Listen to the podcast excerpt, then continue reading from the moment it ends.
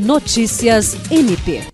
O Ministério Público do Estado do Acre, por meio da sétima Promotoria Criminal, realizou uma reunião com a Secretaria do Estado da Mulher, a Delegacia Especializada de Atendimento à Mulher e a Secretaria de Assistência Social e Direitos Humanos para discutir a criação da rede de proteção à mulher vítima de violência.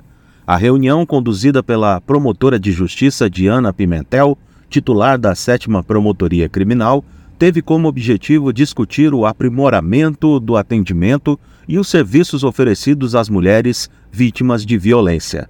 Além disso, as autoridades presentes no encontro discutiram os ajustes necessários para a implementação do projeto Rede de Proteção à Mulher Vítima de Violência Doméstica em Ação.